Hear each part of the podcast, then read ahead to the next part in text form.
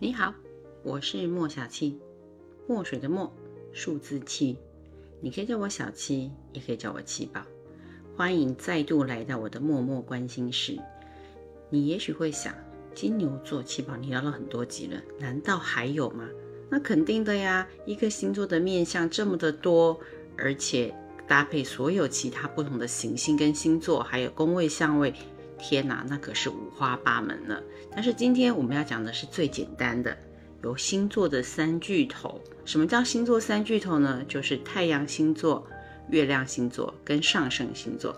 只要你对占星学有稍稍的一点了解，这些名词应该都是耳熟能详的。什么要讲这个呢？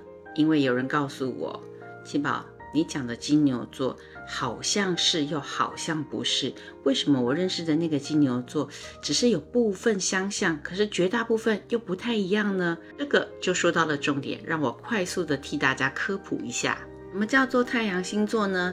太阳星座泛指的你的阳历或是公历的出生年月日排出来的那个星座，就是你的太阳星座。而月亮星座不是阴历啊，用同样一个日期经过计算之后而得出来的，在你出生的那个时间，月亮所相对应的位置。上升星座指的是在你出生的时刻。地平线上正要冉冉升起的那个星座。好了好了，我知道你一定会觉得，啊，你在说什么？没关系，这一切都能够在网上面有免费的占星软体帮你取得你的个人星盘，只要稍稍有概念就行啦。通过我其他专辑的朋友就知道，常常会用电竞游戏来比喻星座三巨头，太阳星座。就像你选择的人物，它本身的自带配备一样。我们熟知的处女座就是比较龟毛，蝎座就是比较爱家，摩羯座就是现实与功利主义的代表，等等，这些都是属于太阳星座，大家一般对他们的认知。而月亮星座呢，它所展现的是这个星座不为人知的一面。其实星座的本质在月亮星座上面是能够得到最佳的释放。你常常会发现，例如身边天蝎座的朋友就还好啊，也没有那么腹黑啊，因为他是太阳天蝎的，跟真正的月亮天蝎是不一样的。以延续之前的例子，拥有处女座精简干练的原始配备，但是你在操弄角色游戏的时候，永远无法稳定输出，因为你带着双子座好奇而不安分的因子在操作的你的人物。使这个世界认识你的方法，就是你穿上的那件衣服，那么就是你的上升星座。那我们就来看看金三巨头分别在金牛座所呈现的样貌。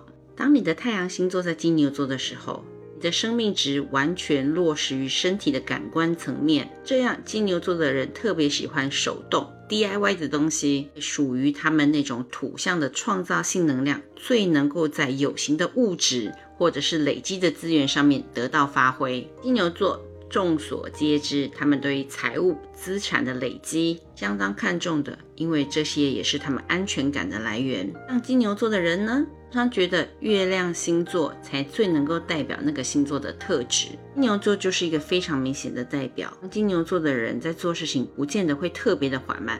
但是月亮金牛座，他们是缓慢的回应各式各样的经验与所受到的刺激打击。这样子的情况之下呢，他们通常依然能够保持沉着的稳定性。金牛座，月亮金牛座非常的耐磨，他们擅长于等待，维持平静。只在碰到他们喜欢的事物的时候，他们会不停的流连其中。也内在的变动呢，是非常的缓慢的。由于很少变动，他们也极度的有占有欲跟控制欲，只有这样才能够保持所有东西不动，所有东西不动，内心才能得到安定。月亮金牛座，我们常常也会发现，他们在情感的流动上面真的很慢很慢。